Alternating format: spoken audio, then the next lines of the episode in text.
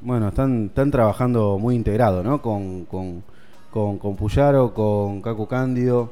Eh, hay, hay proyectos que están, digamos, que tocan de cerca la ciudad, bueno, a nivel también provincial, nacional, eh, pero lo, lo que baja de ahí, hoy por hoy, está afectando a la ciudad de Funes, ¿no? Y apuntamos a trabajar integralmente, eso es así. Está bueno tener alcance y cercanía con, con diputados que recorren el territorio, que lamentablemente con la pandemia no, no da lugar, pero que están atentos a las necesidades de la ciudad.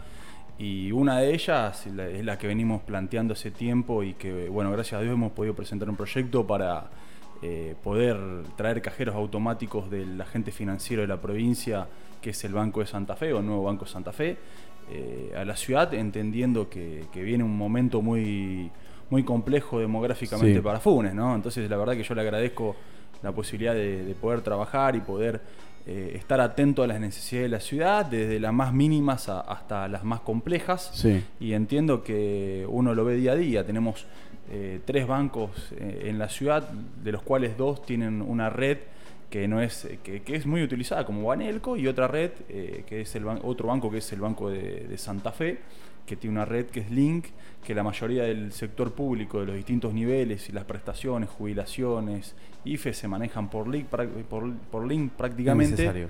y es necesario ampliar las bocas de pendio, no se puede tener dos cajeros automáticos en una ciudad tan grande que está apuntando a hoy en día 50.000 habitantes en promedio. Yo creo que está por ahí, un poquito más, y que entendemos que este verano con las prohibiciones, los cierres y las limitaciones para el turismo, Funes va a tener por lo menos 150.000 personas permanente o eh, transitoriamente en la ciudad los meses álgidos. Sí, y no estamos contando lo de Roldán, sería el doble, ¿no? También, Eh, también. Que, que seguramente van a venir a buscar también Y tenés algún cajero acá a la ciudad. Pensá que tenés que moverte, en caso que el cajero el viernes se quede sin plata, tenés que moverte a Fisherton, Roldán, ir al aeropuerto, en caso que el aeropuerto esté habilitado el cajero, cosa que no sé. Entonces, realmente me parece que es una, una demanda muy requerida, urgente, y, y entiendo que, a ver, el ámbito para hacerlo, al, al- al ser un, una cuestión de, de índole provincial era que lo acompañen a través de un proyecto de los diputados pidiéndole gestiones a la, a la Cámara, a la, a la- al agente financiero provincial, que básicamente es el Banco de Santa Fe, por más que Sí. tenga por- gran porcentaje de capital privado. Bien, eh, perfecto. Bueno, de, de- qué se trata, digamos, por qué surge esto, no? Porque quizás, no sé, eh, también se llenan los bancos, abarrota de gente. No, tiene que ver con eso, ¿no? Con el- la crisis, eh, la pandemia y básicamente esta cuestión de eh, el crecimiento demográfico que va a ser eh, inaudito para la ciudad. Me parece que hoy el intendente tiene un gran desafío de la prestación de servicios eh, básicos y esenciales respecto a este verano porque va a tener un caudal de gente inaudito y entiendo que eh, el gobierno provincial en algunas miradas tiene respecto a este crecimiento eh, poblacional, porque ayer Perotti lanzó una campaña de verano para las localidades aledañas a los grandes centros urbanos. Entonces, si tenemos una, si tenemos una mirada integral de que, y reconocemos desde el gobierno, o reconoce el gobierno provincial, de que la situación puede saturarse en distintos ámbitos y índoles, por ejemplo, seguridad, transporte y salud, me parece que también, por una cuestión de sanidad, de prevención, Funes requiere mayor prestación de servicios de cajeros automáticos, claramente, y en este caso de la Red Link, que es lo que se puede acceder a través de la provincia. ¿Cómo sería la dinámica? No, ahora esto es tratado la semana que viene en Cámara y entiendo que pasará a senadores y, y- y ejecuta- se podrá ejecutar a partir de diciembre. Pero, ¿cómo, cómo, ¿cómo sería un cajero móvil? ¿Vienen con un camión? No, no, no, nosotros no planteamos que, a ver, hay varios, eh, se han- durante la pandemia se presentaron Sí. varios estilos de proyectos.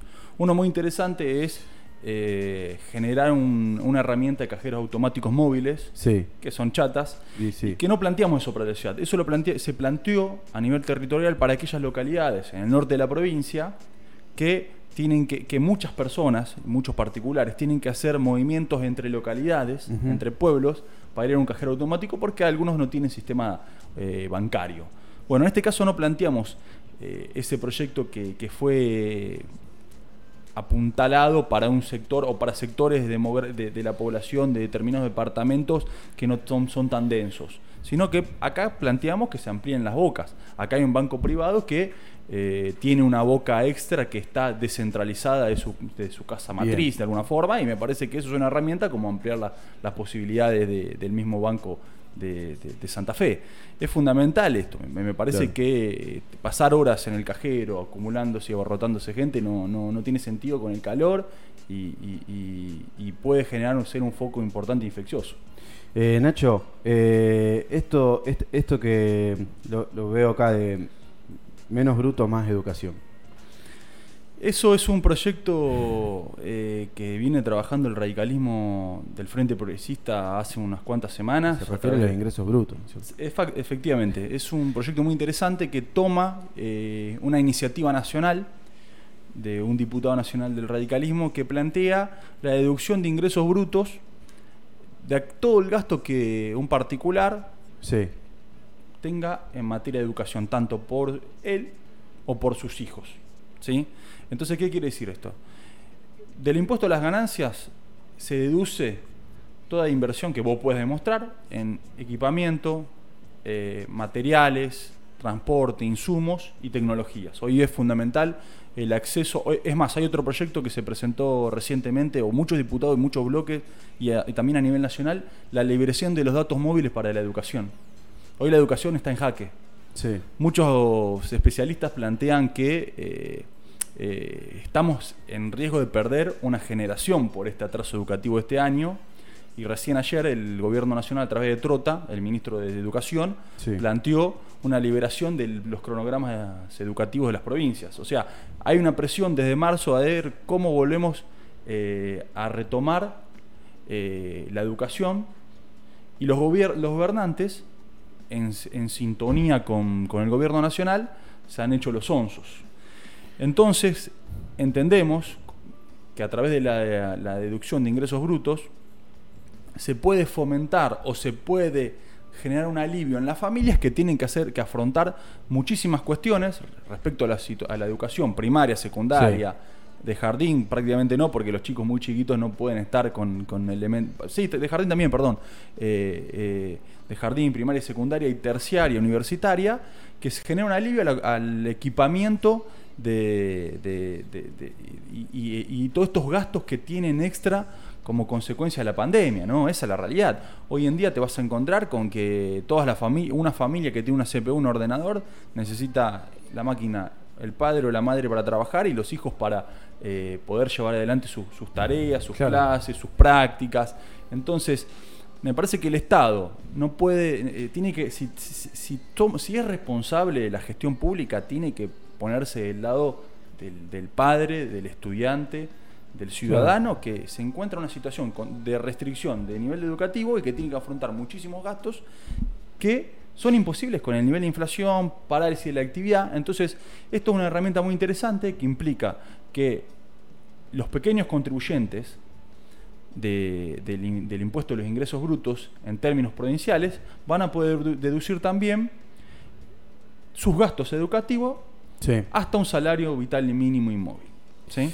Es decir, si vos pagás ingresos brutos en una proporción mayor a los 18 mil pesos casi en este momento, o menor, vos más mayor, mejor dicho, vos podés deducir eh, todas aquellas inversiones o gastos educativos que lleva adelante, compra de computadora, compra de, insumos, eh, telecomunicaciones, cuestiones de herramientas. herramientas para, para eh, obviamente que hay que eh, eh, tiene que ser regulado y tiene que haber una supervisión, pero que favorece en cierto punto el proceso educativo. ¿no? ¿Ya está aprobado esto?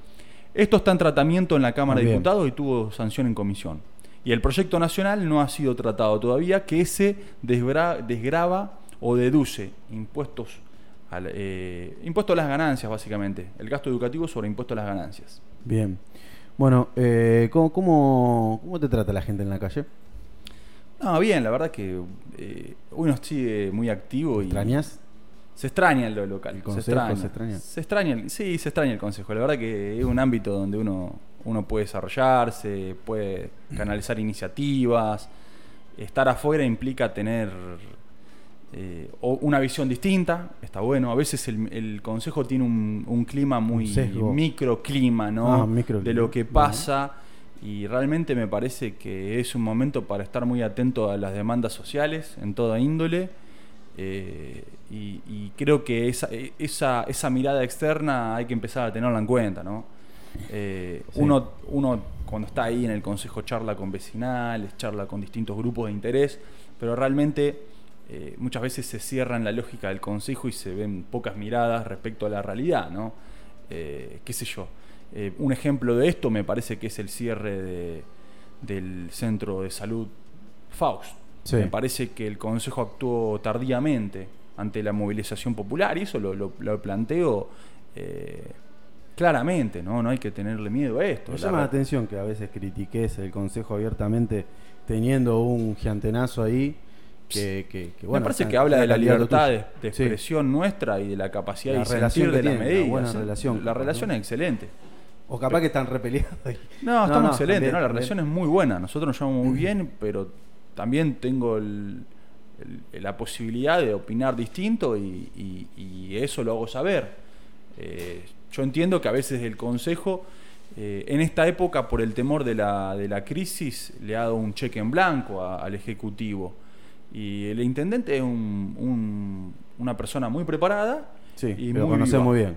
Lo conozco muy bien y una persona muy viva, muy rápida. Y, Sí. y sabe manejarse en determinados contextos y me parece que le han dado piedra libre a muchísimas cuestiones. Eh, la reducción del servicio de prestación de recolección de residuos previamente, posterior a un aumento de tasa, es, inaudita. eh, a ver, aumentaron la tasa en agosto, Sí. le dieron la polinómica a la mayoría de los ítems, es decir, lo que hay que decirle a la señora, a- al vecino, que todos los meses va a aumentar la tasa respecto a la inflación hasta marzo.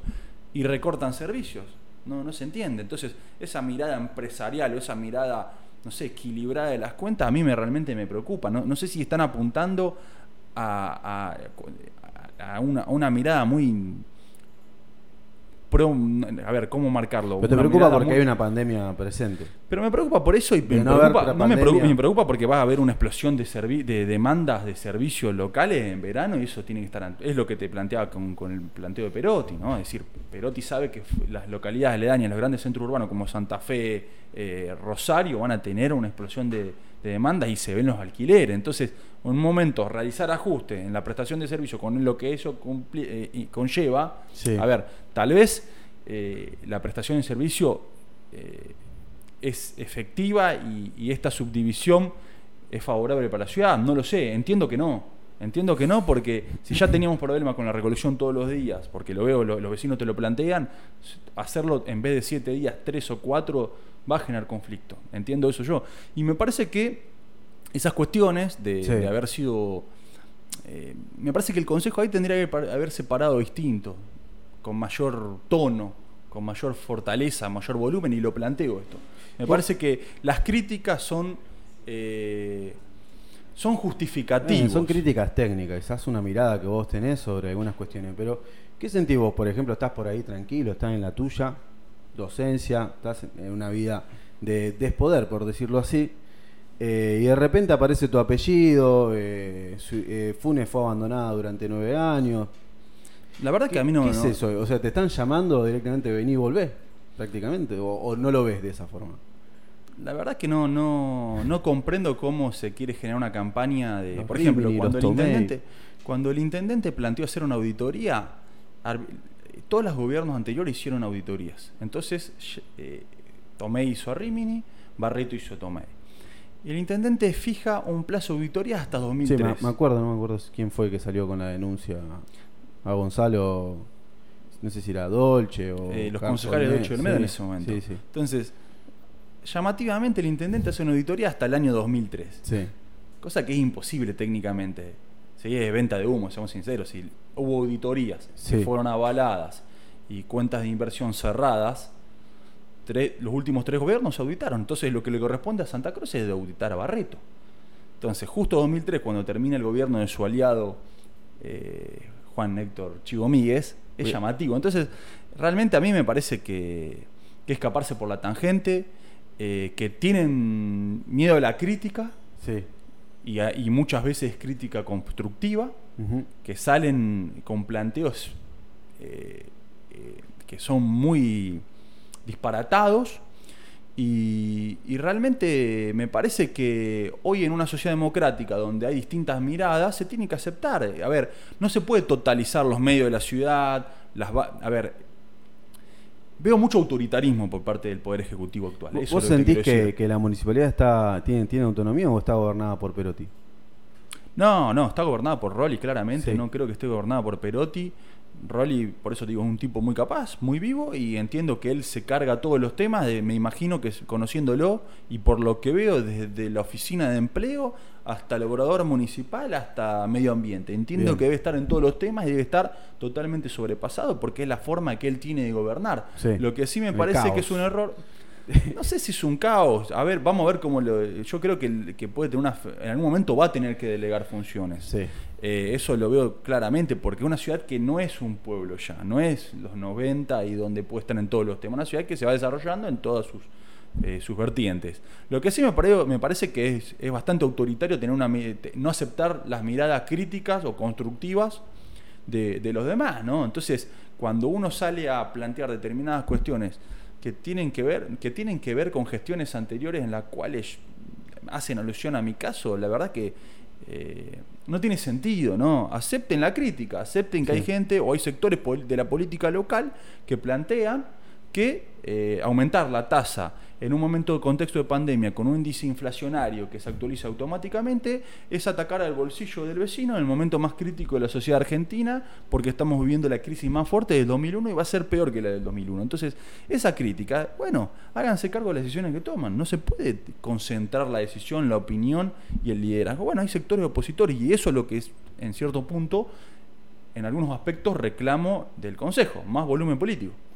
Bien, bueno, eh, eh, ¿sentís que, que está planchada un poco la política, la, la oposición, por así decirlo? eh, y que yo, los medios también están un poco. Los medios políticos, por ejemplo, ¿no? Porque nosotros acá, Estación Online, tocamos política, pero muy muy por arriba, porque, porque nos gusta quizás, pero no somos un medio exclusivamente de la política. ¿Sentís que hay otros sectores que por ahí están como medio, medio tranquilos? Vos decís, ¿qué pasa acá? ¿Qué- qué- Entiendo que hay ese margen que se le da a todos los gobiernos entrantes de... Te lo pregunto porque vos estás como afuera en un, en un sentido, ¿no? No yo, estás- veo mucha, yo veo mucha tranquilidad, mucha pasividad de algunos Sí. sectores políticos, eso lo, lo planteo siempre. Eh, me gustaría que sea más activa la, la presencia. Es una visión mía, después no, no la puede compartir el resto de, de los arco- del arco político. Eh, acá nadie está diciendo que hay que tirar una, un- eh, prender, echar leña al fuego en un momento de crisis, sino que hay distintas miradas constructivas Sí. respecto eh, a, a- a la realidad de Funes.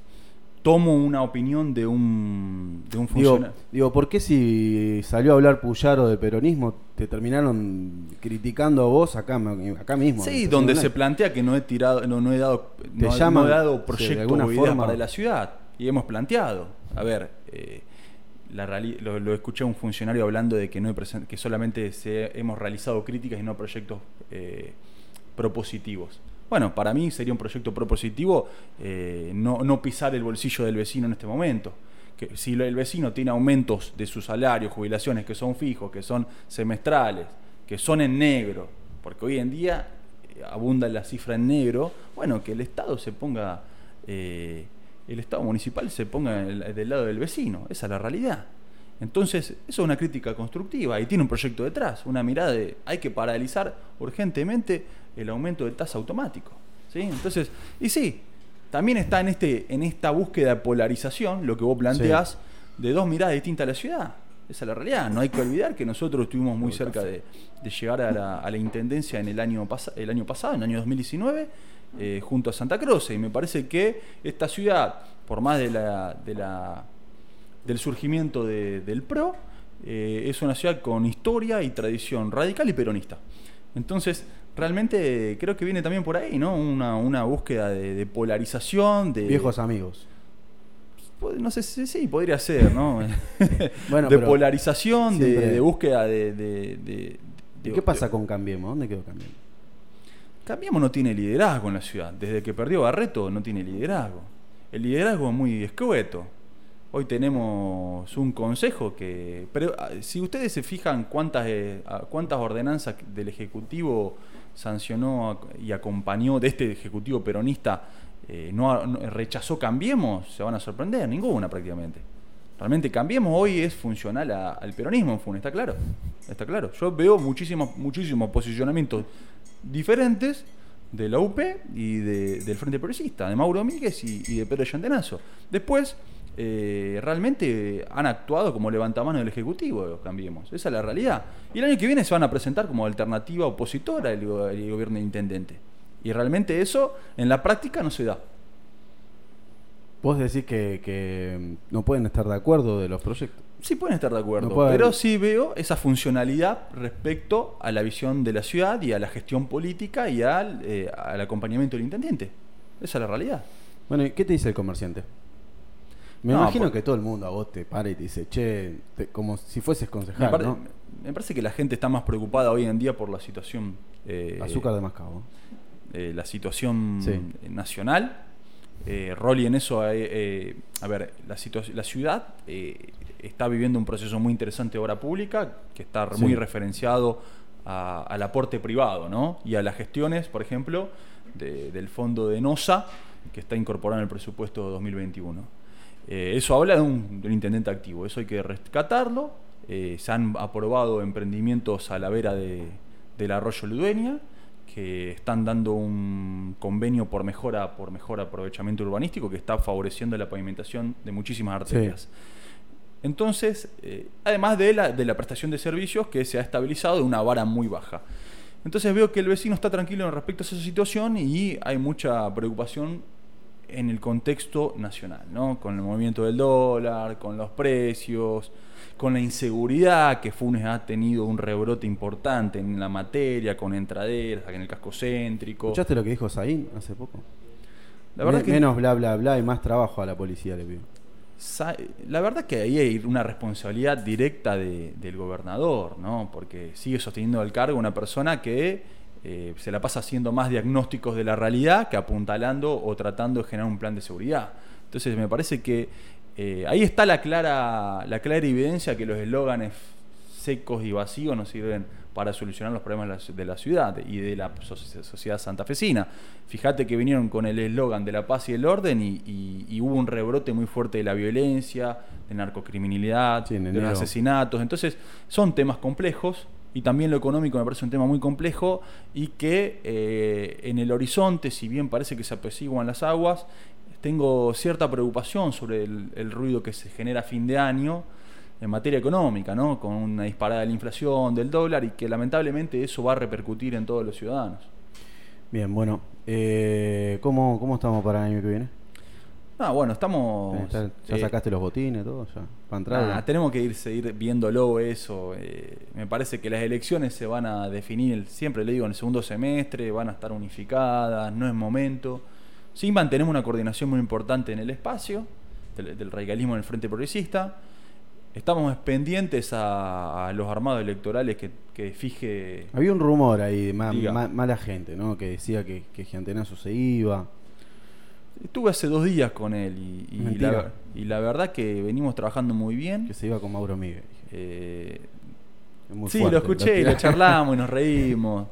Y la verdad es que todo este tiempo hemos trabajado muy bien y participamos y participo en el armado de proyectos. Hay un equipo muy interesante que trabaja con él y presentó eh, está presentando determinadas cuestiones. Viste que Davo Rulo medio pata de lana, te roba los, candidatos, te roba. Davo es ex radical. Me parece que lo desafiliaron. Un, vecino de Funes, referente del partido, lo desafilió. A Dolce también lo quieren desafiliar. Pero bueno, no sé y ahí hay más justificativo, porque forma parte de una gestión que, es un ente autártico, no es de, que, es peronista, ahí tiene un pequeño detalle. Todavía la autarquía no se generó, si se genera la autarquía es otra cuestión. La realidad también que lo defiende es que eh, la, Casa de Funes es una se planteó como política de Estado acompañada por, por el consenso, el consenso del Consejo. Hubo acompañamiento mayoritario. Era también, estabas vos, ¿no? Estaba yo, por eso te digo. Entonces, eh, ahí, ahí puede tener un run run dentro de los partidos, pero no, la verdad que estamos muy bien y, esperando las definiciones nacionales porque creo que Miguel Lifchitz va a ser el gran elector, es el gran elector que tiene el Frente Progresista a nivel provincial y nacional y, estamos viendo eh, cómo se arma una, una, alternativa de gobierno a medida, o una, un armado electoral eh, a la medida de, darle competitividad a la ciudad sin dejar de lado los programas y, los, y, los, y el posicionamiento eh, programático ideológico que tenemos. Es de acá de Funes, ¿no? Tengo entendido que, acá? Que, que, tiene. Tengo entendido que, que vacaciona acá, pero ah, bueno, no, no, yo pensé que vivía acá. No te podría decir, no me animo a decir. No, bueno. Eso. Eh, ¿Cómo estamos con, con, Maxi? ¿Estás laburando con él? Eh, ¿O cada tanto, intermitente? ¿Estás, No, no, activo. Ayer hubo sesión. Eh, hemos presentado una serie de proyectos muy interesantes con Maximiliano Puyaro y, Juan Cruz Cándido. Por ejemplo, hemos trabajado en un proyecto de, de dar una adhesión, nueva adhesión a la ley de economía del conocimiento con algunas particularidades como por ejemplo el fondeo a las pymes, a, las pymes tecnológicas, a la innovación, a la biotecnología, al desarrollo, a la incorporación de software. Hoy en día eh, eh, el país necesita más que nunca de la generación de valor agregado exportable. Y eso no solamente va a venir con el esfuerzo del sector productivo agrario ni con la industria, Hoy en día el mundo se está reconvirtiendo, lo estamos viendo con las redes sociales, las tecnologías. Y Argentina tiene una gran base de exportación de software y Santa Fe también tiene pueblos tecnológicos como el de Rosario muy interesantes. Y hay mucho capital humano ahí. Entonces, lo, veo que asienten los chicos y sí, es así. Eh, ustedes que, que, también... Decímelo a mí. Pero claro, eh, ustedes, ustedes generan un, capital humano. Pero eh, diciendo eso, ¿cómo, ¿cómo, lo ves a Funes de acá a 5 o 6 años? ¿Te gusta el Funes que ves? Se viene un Funes que le falta un horizonte o un norte, me da la sensación. Hay, hay determinados proyectos que se vienen que no tienen consonancia con una idea de gobierno, ¿no? Me parece que la mirada ahí del intendente discrepo respecto, él criticó al, ECOM. Sí, eh, eh, lo, tenemos ahí, me parece que lo tiene ahí. en Infufones está. Eh, yo justo se lo mandé a Mati. te iba a preguntar por eso, ya se me estaba yendo. Eh, Habló de. El intendente apuntó. Bueno, a ver, vamos a entrar. Así. Eh, mm, discriminada durante años. No dijo la cantidad de años. La realidad es que Lecon tiene una mirada de la ciudad en un entorno que es regional. Ahí está. Sí. La realidad es que eh, el intendente. A ver, el ECOM tiene una mirada de la ciudad en un entorno regional, sí. en un contexto regional de prestación de servicios, haber un acuerdo de GRISU para que los residuos sean tratados en una planta ubicada en Villa Coronel O sea, hay una mirada regional y territorial del ECOM de la ciudad. La, cuestión es que esa mirada territorial tenga vinculación con la realidad de los funenses y con lo que queremos los funenses para la ciudad. Pero él lo que nos está diciendo ahí es qué tiro de ciudad quiere. Ese es el punto. Yo lo que veo es un cortoplacismo en la gestión de obra que es importante y se ve en el día a día, en, el planteo de obras, sin plantear un norte donde no sabemos cómo se van a desarrollar armónicamente las áreas, no sabemos, a ver, veo proyectos urbanísticos en un lado, en otro, eh, que no tienen, con, no tienen consonancia con un desarrollo armónico de la ciudad. Eh, y también veo que el intendente apunta más al corto plazo que al largo. Me gustaría ver eh, y, que se reflote la cuestión del, plan estratégico en términos donde podamos discutir seriamente cuál es el norte de la ciudad, ¿no? Porque y, cuando te pones a pensar en el, laburo que da todo eso. Lleva tiempo, lleva tiempo. No, no, de la, de la mano de obra, de la contra, del personal, del trabajo para Funes. Pero por supuesto que sí, por supuesto que sí. A ver, Funes se merece tener un parque industrial. Eso no tengo dudas, lo hemos acompañado. Me parece que hay que tener una mirada más integral de Funes, nada más. Bien. Y que defienda los intereses de Funes. Ahí sí coincido con el intendente. Hay que defender los intereses de Funes y discutirlos el ECON es una herramienta muy importante que, no hace, que se ha tomado a, medias. Hay, hay, cuestiones que sirven y hay cuestiones que hay que debatirlas. ¿Qué dicen los dos comentarios, Mati, ahí abajo? ¿Lo leemos? Sí. El primero, ah bueno, si algo le faltaba a Funes para ser impresentable en materia de urbanismo es que critiquen la ECOM. Funes es ejemplo internacional de mala praxis urbanística y complicidad con los grupos que se enriquecieron y se enriquecen con los cambios del uso del suelo el Consejo gran cómplice, en su mayoría, de los negociados de ECOM, los cambios del uso del suelo. Quiero pensar que nuestro intendente desconoce los avances en materia de planificación metropolitana de la MR, proceso del cual Funes no participa porque no se anima a regular el capital inmobiliario. Listo, hasta ahí. Ese por el otro no tiene nada que ver. Este aportó, digamos. Eh, ¿Por qué a ECOM? Atacar a ECOM.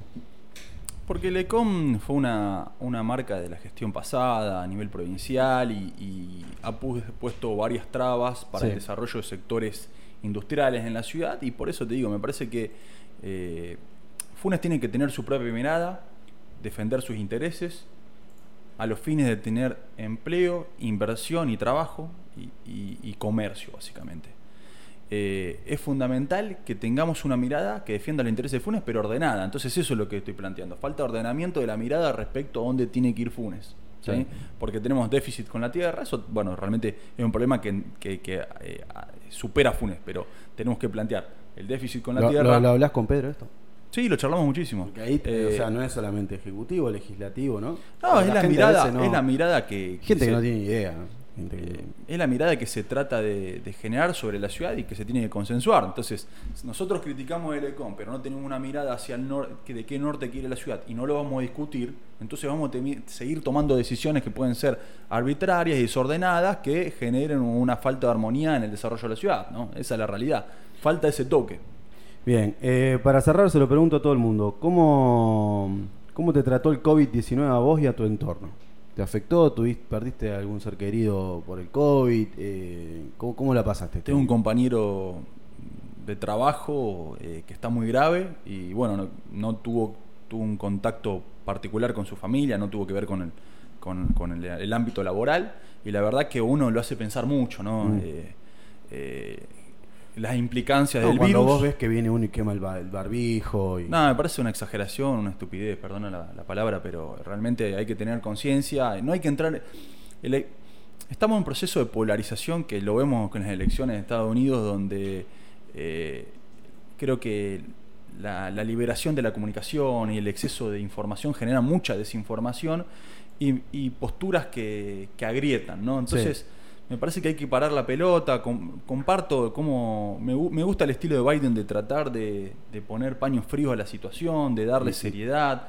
El, estilo Bolsonaro-Trump no. No, tampoco el estilo macrista puro de Bullrich y Macri, me parece una barbaridad. Y también de los sectores extremos kirchneristas que copan un campo eh, eh, sin ni siquiera un fundamento para poder eh, trabajarlo, ¿no? Entonces me parece que esas miradas son las que estamos eh, hay, hay un análisis muy interesante que, que, se está dando entre los politólogos mundiales de, cuál es el destino de las democracias, cómo mueren las democracias. Hay mucho temor en eso, ¿no? porque la sociedad tiene demandas que cada vez son mayores y, que el proceso de crecimiento en muchas sociedades se da, en esta no se da, hace 10 años que no crecemos, pero cómo se distribuye la riqueza y cómo se eh, defienden derechos y necesidades marca un poco el futuro, ¿no? Entonces, eh, en, esta, en esta vorágine del día a día, del consumismo y la globalización, muchas veces los ciudadanos queremos todo ya, cuando los procesos a veces demoran, y muchos políticos populistas aprovechan, de izquierda y derecha, aprovechan esas necesidades y juegan con eso. Y me parece que eso es Trump. Me parece que eso es Bolsonaro me parece que eso lo representa una ala dura del PRO que sale a, fomentar eh, marchas en momentos que no... Como, a ver, una marcha todas las semanas. La verdad que sabemos que el gobierno está haciendo mal las cosas. Consideramos que el gobierno está haciendo mal las cosas. La crisis es inaudita, pero salir a agitar una marcha todos los días eh, choca con, la realidad de la población.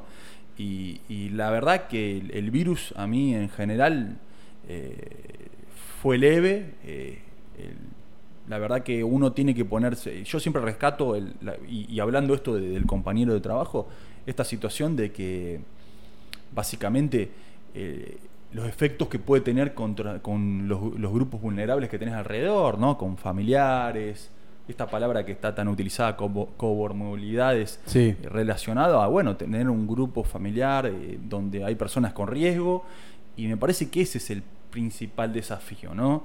Hoy creo que muchísima, obviamente que la letalidad del virus es 2%, es baja, pero eh, el grado de contagiosidad es muy alto y, realmente eh, uno, uno no tiene que subestimar esto, porque la puede pasar relativamente bien, sin mayores percances, pero la realidad es que hay grupos eh, humanos que tienen mayor riesgo y a mí la verdad que me preocupaba en lo personal contagiar a mi mamá, contagiar a, mi tío, suegros. Es una realidad muy, muy compleja. Bueno, Nacho, eh, me preguntan ahí en, WhatsApp, preguntarle qué opina sobre la paridad de género, para cerrar. Estoy, to- estoy totalmente de acuerdo. El año que viene, el año pasado tuvimos que armar, tuvimos no, armamos listas Sí. eh, con paridad de género eh, sin una ley formal, porque no hubo tiempo para, para desarrollar una ley. Bien. La paridad de género es muy interesante, no solamente en la- el armado de listas legislativas, sino que en distintos entes del Estado, asociaciones civiles, Sí. directorios del sector público y creo que a nivel nacional se está planteando una paridad en ámbitos privados. Obviamente que esto tampoco tiene que chocar con... con- no, no tiene que ser visto como con que choca con la meritocracia. Yo creo que tanto hombres y mujeres hay personas capacitadas para llevar todas las funciones en adelante. Eh, es una ley que tiene determinados puntos a estudiar.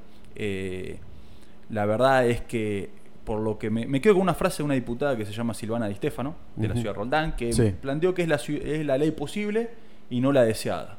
Hay que hacer muchísimas modificaciones y eh, la verdad es que llamó mucho la atención que un Senado, como el Senado santafesino, que es- tiene un tinte conservador, haya sancionado una ley, que haya pasado a diputados y, bueno, esa es la realidad.